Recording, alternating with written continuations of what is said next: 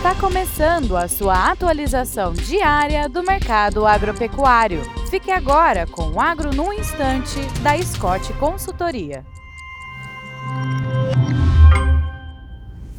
Olá, estamos aqui para mais um Agro no Instante. Meu nome é Alcides Torres, eu sou engenheiro agrônomo e analista de mercado da Scott Consultoria. E o papo de hoje é a China. É a China e a previsão do Banco Mundial, que anunciou um crescimento menor projetado para os chineses o ano que vem. E o que, que isso nos afeta? Nos afeta bastante, ou pelo menos nos deixa muito preocupado, uma vez que os chineses são os, os maiores compradores de carne bovina do Brasil de óleo de soja, de soja, de é, milho, etc. Tá? É, os chineses praticamente consomem todo o excedente da produção brasileira é, de grãos, de carne bovina e também importam carne de frango, carne de suína e por aí vai. Um crescimento menor significa menos dinheiro para importação. Se bem que comida é um, é um produto indispensável e talvez o Brasil passe ao lar. De qualquer maneira, a projeção de crescimento uh, chinês para 2024 é de 4,4%. É, houve uma retração aí, a previsão anterior era de 4,8%,